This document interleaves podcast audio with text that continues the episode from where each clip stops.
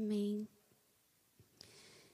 Eu gostaria de, de ler o texto sobre o qual eu gostaria de conversar com vocês nessa manhã. É, ele está no livro de Tiago, no capítulo 3. E eu tinha, semana passada, semana retrasada, quando o pastor Ademir, acho que foi semana retrasada, quando ele pediu para eu trazer a palavra, na hora veio uma palavra e eu ia ministrar sobre obediência. E, e eu estava já com a palavra pronta. Eu pensei, ai, que bom, já, já tenho a palavra, que bom, né? E tal. E aí, é, quinta-feira ou sexta-feira da semana passada, no jejum, eu estava sentada aqui e Deus falou assim: não, não é essa palavra. E eu tive que mudar. Enfim, é uma palavra de exortação para as nossas vidas, mas eu gostaria que você recebesse isso com muito amor com o amor de Jesus. Não como uma pessoa que está aqui tentando acusar, mesmo porque foi a palavra que Deus ministrou à minha vida. Então, aquilo que eu vou compartilhar com vocês nessa manhã não é algo que eu já venci em mim, mas é algo que eu preciso vencer em Jesus. Amém? Então, vamos ler lá, Tiago, capítulo 3, a versão que eu estou usando é NVT. E ela diz assim: o título dela é A Importância de Controlar a Língua. Começa assim: Meus irmãos, não sejam muito de vocês mestres, pois nós, os que ensinamos, seremos julgados com mais rigor. É verdade que todos nós cometemos muitos erros. Se pudéssemos controlar, co controlar a língua, seríamos perfeitos.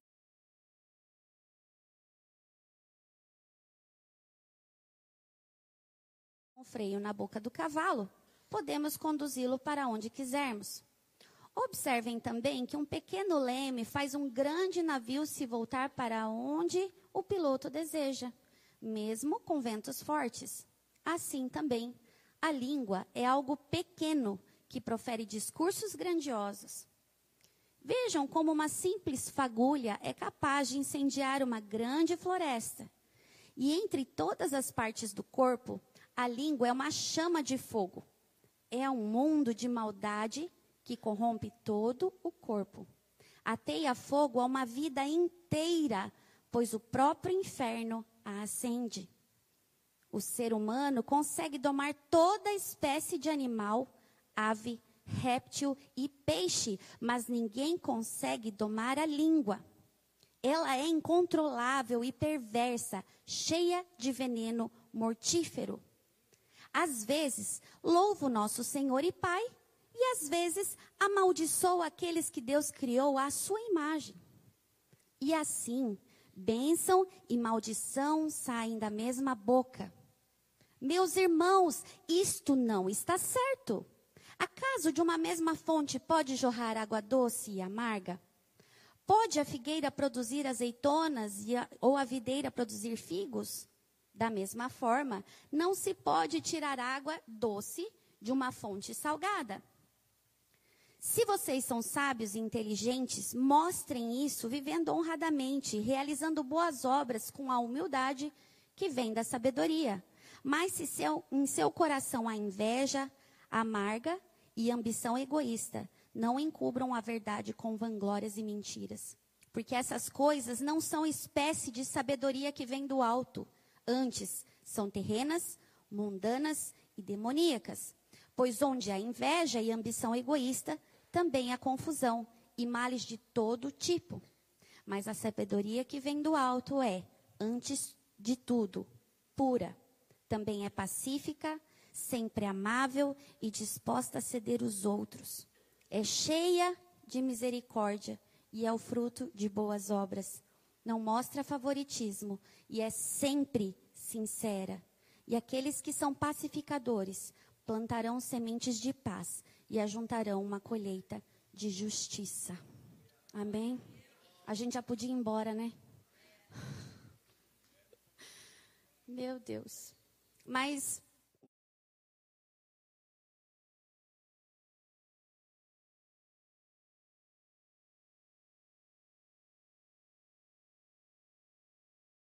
que nós vamos viver. E não somente para esse tempo, sabe, mas para que a gente possa viver uma vida abundante na presença do Senhor Jesus. Para nós, como filhos de Deus, né, somos reconhecidos como filhos. A gente aprendeu aqui nesses dias que somos embaixadores. E para nós sermos reconhecidos como embaixadores, nós precisamos praticar essa palavra. Amém? E e a gente tem ouvido muito sobre a dificuldade desses dias, a luta que tem sido, todo o levante das trevas contra, contra a igreja de Cristo, né? Porque coisas grandes estão para acontecer agora nesse final de semana. Eu creio que vidas serão transformadas, pessoas serão libertas de cativeiro, de lugares escuros. Destinos serão transformados de gerações, não só de uma pessoa. Eu creio nisso. Só que como existe esse levante, essa força contrária à vontade de Deus, a gente começa, às vezes, a entrar em lugares que, que a gente fica contrariado, que a gente é confrontado, que as coisas não dão certo, que parece que está tudo meio emperrado, ou qualquer fagulha já faz a gente explodir. É ou não é? E, e é muito fácil a gente entrar nesses lugares de murmuração. Nesses dias de luta, é muito fácil a gente entrar em lugares de murmuração. Porque daí as coisas elas começam a não dar do jeito que a gente queria, sabe? E aí a gente já murmura, a gente já começa a amaldiçoar, a gente já começa a proferir palavras que não são palavras de bênção. A gente começa a entrar em lugares que. Talvez o que eu vou falar para vocês é, é, Talvez é um pouco forte, mas a gente entende que a nossa vida está na dependência do Senhor. Amém? E aí as coisas não dão certo e a gente começa a murmurar. A gente está murmurando contra aquilo, aquela circunstância ou contra o plano de Deus? Você já parou para pensar nisso? Às vezes as coisas não dão certo porque é um plano do Senhor, aquilo não dá certo naquele momento e a gente começa a murmurar. E na verdade a gente não está murmurando contra as circunstâncias, a gente está murmurando contra o plano do Senhor.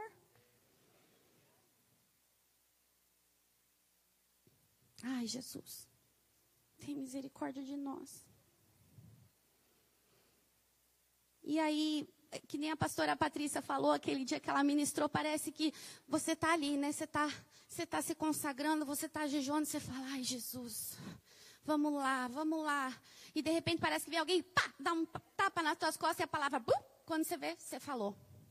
É ou não é? Ah.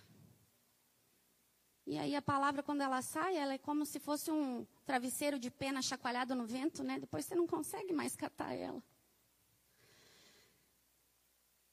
E eu não estou falando, querido, só. Entendo que eu estou falando.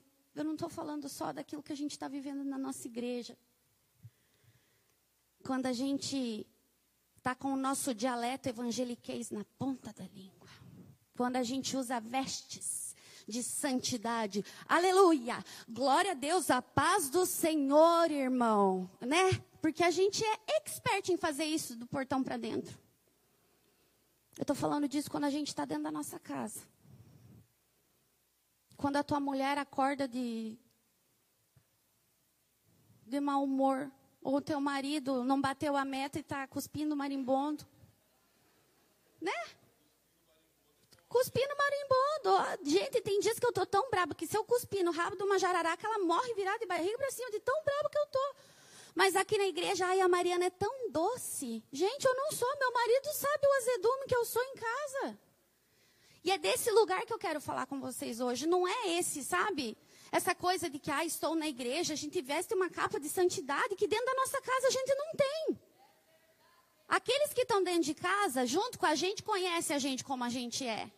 E é nesse lugar, querido, é dentro de casa que o Senhor precisa restaurar. Aleluia! Glória a Deus! Oh, meu Deus, eu não queria bater, gente, mas eu não, não posso. Sabe, inclusive, eu quero falar mais uma coisa para vocês. Eu vou até tirar meu casaco, tá me dando um calor.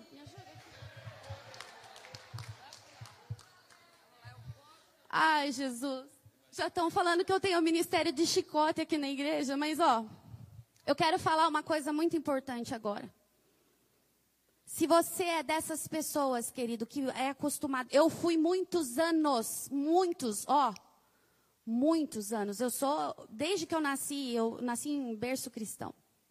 Mas por muitos anos eu ouvia que existia uma vida secular e uma vida cristã. Uma vida secular e uma vida de ministério. Isso é mentira de Satanás e eu preciso dizer isso para você. E eu já quero aproveitar que se você pensa desse jeito, você vai ser liberto desse pensamento hoje, em nome de Jesus. Não existe uma vida lá fora e uma vida dentro da igreja, querido. Nós somos integrais. Ou nós somos filhos aonde nós estamos, ou nós não somos filhos. Talvez você pode enganar as pessoas que estão à tua volta aqui, mas ao Senhor a gente não engana. Sabe por que eu vou falar de mim? Eu ia para as baladas e no domingo eu estava ministrando louvor sem temor nenhum do Senhor no meu coração. E você acha que é só eu que faço isso? Sou só eu que faço isso. Aleluia, glória a Deus. Estou confessando o meu pecado. Eu fazia muito isso. Antes de entender e conhecer Jesus de uma forma verdadeira pelos meus olhos, não por aquilo que meus pais viviam, mas a minha experiência com Jesus. E é essa falta de temor que falta dentro do nosso coração, porque a hora que nós estamos na rua, na hora que nós estamos com os nossos amigos, a gente usa um dialeto. A hora que você está lá no teu trabalho, você se atraca a falar palavrão. Porque as coisas não dão certo, você começa pi, pi, pi, né? Mas que que não fechei o negócio, é uma pi. É ou não é? Eu estou mentindo aqui? Gente, se eu estiver mentindo, por favor, pastor, você pode tirar o meu, meu microfone aqui. A gente se veste de um personagem dentro da igreja e dentro de casa a gente é outro. E isso quando a gente não está junto com os nossos amigos e a gente é outro. Que daí está longe da esposa, daí sim. Ou a mulher está longe do marido, meu Deus, vira numa pomba gira, eu não sei o que acontece. Mas é verdade, gente, daí domingo né? Domingo, aleluia, glória a Deus, a paz do Senhor. Nossa, vamos ter a paz de Cristo. Mas dentro de casa, a língua velha, ó, só amaldiçoa. Eita, esse fogão velho, essa geladeira velha que não funciona, que só está soltando água. Eu estou falando coisa lá na minha casa, tá, gente? Ô, oh, Jesus, o que, que eu vou fazer? A geladeira está descongelando tudo. É a manhaca. E agora? Né? Se a gente falasse em aca, estava bom. Né? Ai.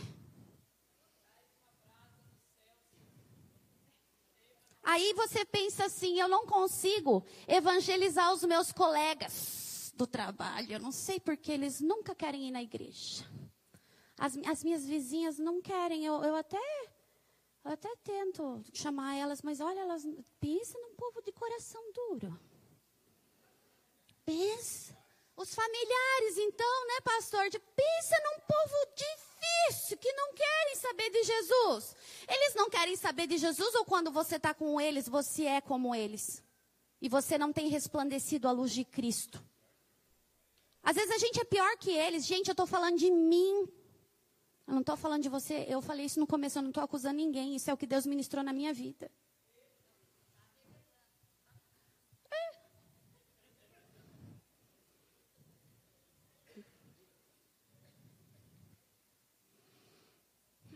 E aí a gente não consegue expandir o reino de Deus e a gente não sabe por quê. Fala assim, nossa, as trevas estão resistentes, hein? Nossa, como o inimigo está furioso. A gente não consegue ir para frente, a gente não consegue ir para adiante. Não consegue porque a gente é linguarudo, a gente fala demais.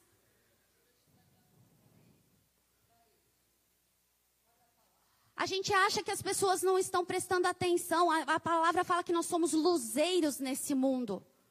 Querido, aonde você está, a luz de Cristo está brilhando sobre você. E aí a sua boca começa a falar palavras de maldição de fofoca, de intriga, de blasfêmia, de palavrão, palavras de morte. Você acha que as pessoas não estão reparando nisso? nós que acha que ninguém está reparando nisso. Porque as pessoas olham para nós e falam: o quê? Ter uma vida igual isso aí, ó, que vem falar que serve a Jesus, mas é esse, esse cacaedo tudo dentro de casa aí, ó, que a gente escuta os vizinhos gritando. Não adianta você levar florzinha e Bíblia para tua, tua, para tua vizinha e ficar gritando dentro de casa com teu marido, com teus filhos. Eles escutam, gente. Preciso falar. Se eu não falar, Deus vai me consumir, eu acho. Me perdoe.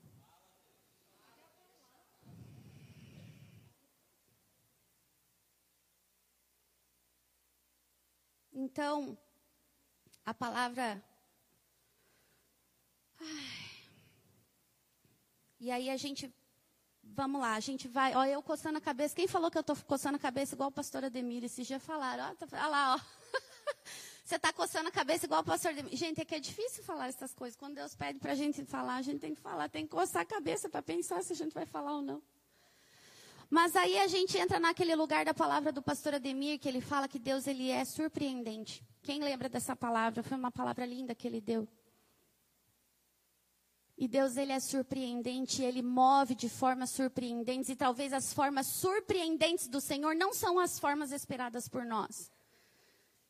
E aí as coisas surpreendentes do Senhor foi que nem o pastor falou, tanto para bem quanto para mal, acontecem na nossa vida e quando é para mal, a nossa língua já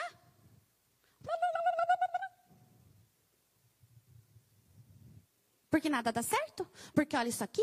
Porque eu faço tudo? Porque eu só me esforço? Porque ninguém me enxerga? Porque olha lá. Por quê? Porque isso? Porque aquilo? Porque... Porque essa mulher não me reconhece? Porque eu trabalho? Porque esse marido não cuida bem de mim? Porque esse pastor não me dá atenção. Porque olha, olha esses líderes aí, tudo que faz, essas papagaiadas. O pastor não responde no WhatsApp? Gente, olha esse carro aqui na minha frente, você no trânsito, mas é uma anta que não anda. Quando usa anta, gente, porque não usa anta, a gente fala coisas muito piores. Gente, sou só eu. Se vocês estão aprovados nisso, eu vou fazer igual sábado. Se alguém tiver aprovado, nós vamos fazer uma fila para você orar por nós depois. Que pelo amor de Deus. E a palavra fala que. Ai, Jesus. A palavra fala não. Eu vou continuar aqui, senão eu vou me perder. E a murmuração, ela é uma coisa que ela está muito presente na minha vida. Estou confessando meu pecado, Senhor, me ajuda. Ai, gente, murmuração é uma coisa terrível que eu tenho dentro de mim. Assim, por um tempo eu vou me segurando, eu vou me segurando como um bom fleumático, eu vou me segurando, eu vou me segurando, só que a hora que, que, que, que entorna o caldo, gente, eu murmuro demais. E eu estou falando essa palavra para vocês hoje porque eu preciso sarar nesse sentido. Amém, eu recebo. Ai, Jesus, porque a gente vai continuar e vocês vão entendendo e nós vamos chegar. A minha língua, ela, ela é muito fácil, sabe? E aí eu, eu já começo a criticar. E já começo a falar. E, e, e quando eu vejo, sabe? As coisas já saíram. As palavras já saíram. E aí depois eu fico murcho, que eu penso, credo. Não precisava ter falado, né? Aí a gente entra naquele lugar de, nossa, como eu sou ingrata, Jesus.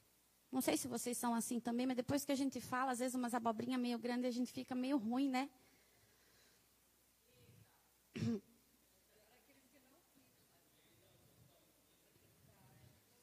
Mas talvez, querido, você não tem esse problema com a murmuração. Você vai falar assim: ah, Mariana, isso aí é um problema seu. Eu, graças a Deus, sou uma pessoa que tenho muita gratidão no meu coração. Então tá bom. Mas às vezes é só alguém se aproximar de você que você já se junta a essa pessoa e começa a criticar tudo. Porque eu faria melhor. Porque eu faria desse jeito. Porque olha lá como é que estão fazendo. Porque olha isso. Porque olha aquilo. Tá errado. Olha como é que estão fazendo isso aí. Tá errado.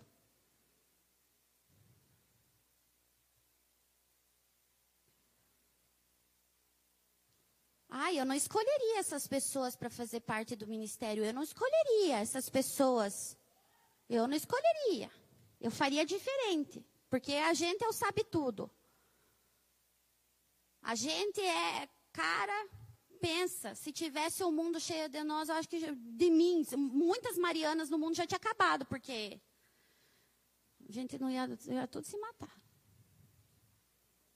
Mas como é fácil, querido, a gente achar solução para o problema dos outros. Nossa língua é rápida para achar, achar solução no problema dos outros. Meu Deus! Meu Deus!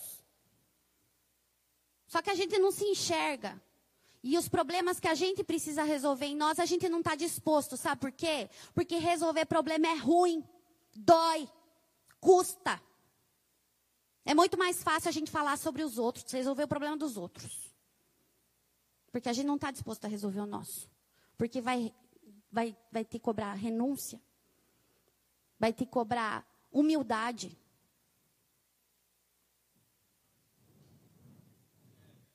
Oh, meu Deus. Ou a gente, como bom observador, a gente enxerga as pessoas assim e a gente já libera julgamento sobre a vida do fulano. Nossa, por que, que o fulano está assim? Você já viu? O que, que ele está fazendo da vida dele? Nossa, como o fulano gasta dinheiro, hein? Meu Deus, por isso que não tem a casa dele. Nossa, você viu a roupa que a fulana veio? Ah, Agora, pagar um preço de oração pela vida do fulano, ninguém tem, né? Você viu como fulano agiu? Hum? Gente, eu estou falando porque é para mim, tá? Não é para vocês. Não, não se sintam ofendidos. Mas a gente é tão rápido nisso, a gente é tão rápido nisso, a gente é tão rápido nisso. Se a gente tivesse essa prontidão para resolver a nossa vida, se a gente tivesse essa prontidão para ir buscar os pés do Senhor e falar: Senhor, sara-nos, tem misericórdia de nós. Eu estou enxergando isso na vida do meu irmão, Senhor, abençoa ele, Senhor, abre os seus olhos, alcança ele com misericórdia. A gente faz isso. A gente deveria, mas a gente não faz. A gente faz jejum para prosperar, a gente faz jejum para resolver problema de família, a gente faz jejum para um monte de coisa. Agora, jejuar pela vida de um irmão, a gente não faz. Preciso falar isso, porque é, eu não faço, gente. Tem tanta coisa que eu vejo, que eu sou crítica, eu estou falando, eu confessei aqui. Tanta coisa que eu vejo e eu não tenho disposição de pagar um jejum, uma oração, fazer, me comprometer pela vida do próximo, que talvez ele nem sabe que eu estou preocupada com a vida dele. A gente não faz. Se a gente fizesse isso, querido, o reino se expandiria, a igreja cresceria muito mais forte. Ou talvez você não é murmurador, você não é crítico, você não é reparador. Eu vou dar alguns exemplos aqui. Quem sabe encaixa em você. Mas aí chega alguém para você e fala assim: Pastora Pati, eu preciso te contar uma coisa, eu não estou bem. Está acontecendo isso, isso, isso, isso, isso. Aí, às vezes, a Mari está aqui junto. Mais do que rapidamente. Você não sabe o que eu fiquei sabendo. A, irmã, a pastora foi orar pela irmã e eu estava segurando ela atrás. Gente, eu ouvi o que Deus falou. Já sai espalhando para o vento. Que tipo de pessoa nós somos? Nós somos filhos confiáveis? Gente, o problema da fofoca na minha vida, eu tive um problema muito sério com fofoca lá na minha adolescência. E desde então, que eu perdi muitos amigos, eu oro, olha, se não diariamente, eu oro com muita frequência. Senhor, me dá um coração leal para eu não sair espalhando as coisas que eu sei a respeito dos outros. Porque basta uma oportunidade a gente está soltando. A gente está soltando aquilo que nos confiaram que a gente tinha que guardar em oração, em honra, em respeito. A gente está saindo e espalhando para as pessoas. Aí eu vou te contar, mas é para você orar junto comigo, tá? Ah, que fofoca do inferno! Nem você está orando, você quer que a pessoa ore com você. Você só quer falar da vida do irmão.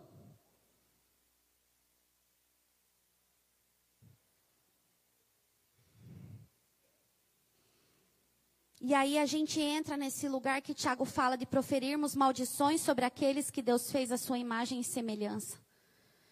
E ele continua no versículo 10 e 11 falando: Como é possível água amarga e água doce saírem da mesma fonte?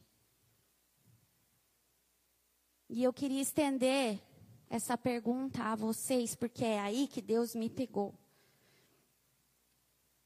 Que tipo de água tem fluído da sua fonte? E eu gostaria que você pensasse nisso agora. Que tipo de água tem fluído da sua fonte? Em Lucas 6, 45. Lucas 6, 45 diz assim: A pessoa boa tira coisas boas do tesouro de um coração bom, e a pessoa má tira coisas más do tesouro de um coração mau, pois a boca fala do que o coração está cheio. E do que, que está cheio o seu coração? O que, que tem saído da sua boca quando as coisas saem do seu controle ou quando você não concorda com os acontecimentos? Ou quando se trata de pessoas que você não tem afinidade. Para dizer, aquelas pessoas que você não vai com a cara. Porque tem pessoas que a gente não, não tem afinidade. E aí, hoje em dia, eu falo assim, ah, não vou com a cara daquela pessoa, você não tem afinidade com ela. E aí, você não tem afinidade com ela, você pega e desce a lenha mesmo. Rasga a tua língua falando da vida daquela pessoa.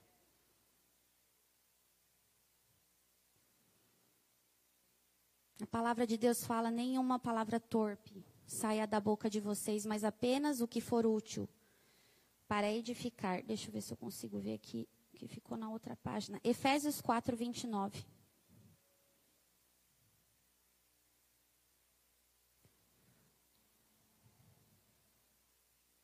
É, na minha versão aqui, eu não sei, desculpa, tá? Eu não sei qual versão que eu peguei, mas diz: nenhuma palavra torpe saia da boca de vocês, mas apenas o que for útil para edificar os outros, conforme a necessidade, se for necessário.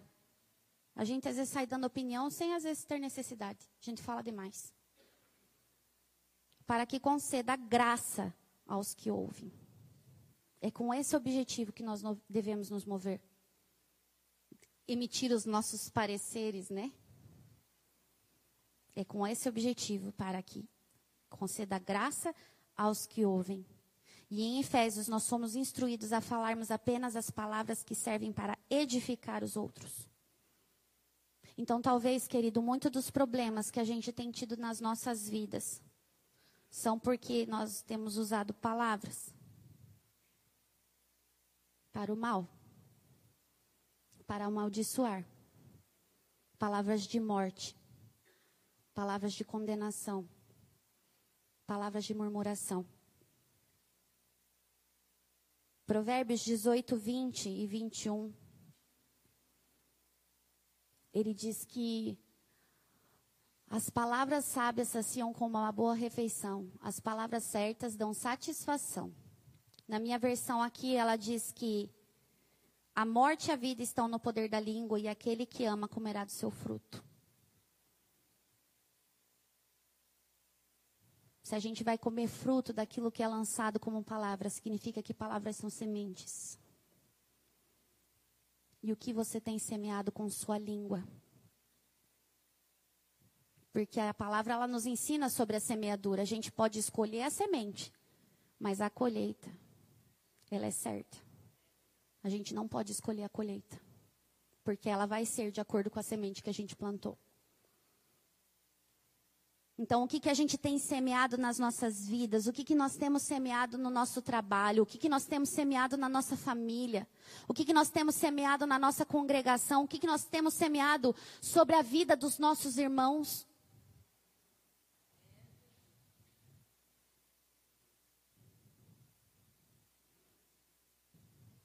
Para para pensar aí. Eu sei que você vai pensar sobre isso vários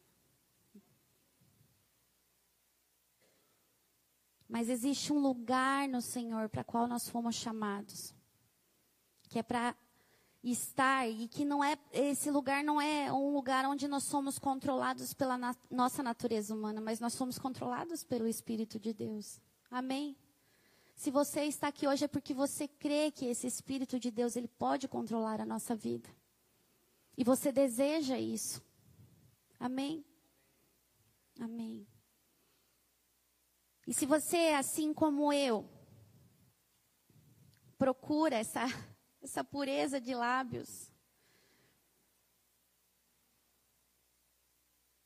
eu quero dizer que a palavra de Deus, ela diz em João 7,38 que aquele que crer em mim, do seu interior fluirão rios de águas vivas. É essa fonte de água viva que precisa brotar do nosso coração, querido, todos os dias, na igreja, em casa, quando você está sozinho. Porque eu falo sozinha comigo mesma e às vezes eu sozinha eu falo besteira para mim mesma. Não sei se vocês são assim também. É esse rio, é esse rio que vem do trono do Senhor, aquele rio que flui direto do trono, que traz vida e transforma tudo por onde ele passa. É essa fonte que tem que jorrar do nosso coração. E eu gostaria que você ficasse de pé nessa manhã. Meu Deus do céu, está acabando, pastor.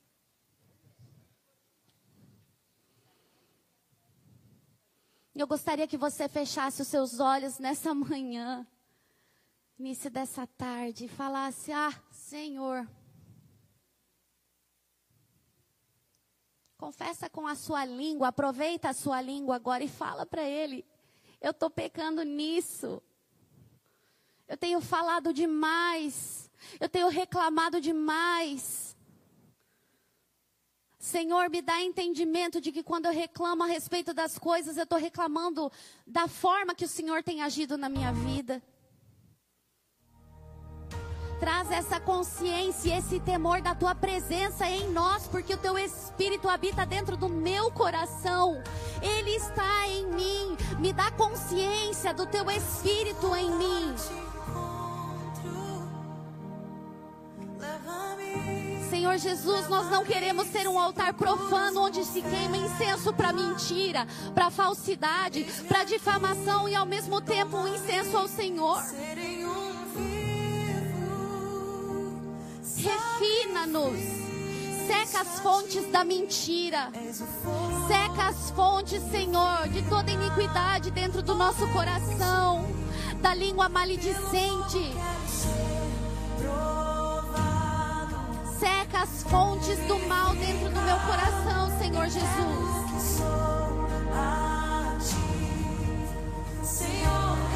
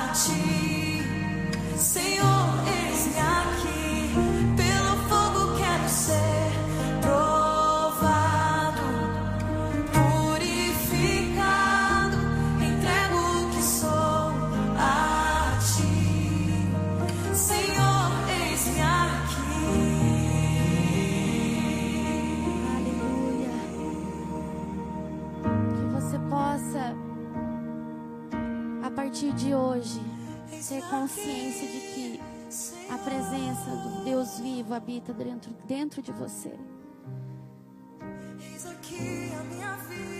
E toda vez que a nossa língua proferir alguma coisa que não traga vida, que o Espírito Santo nos traga consciência, para que a gente possa se consertar e sermos uma igreja que por onde passa fluam rios de água viva, rios de transformação, rios que abençoam, rios que trazem vida.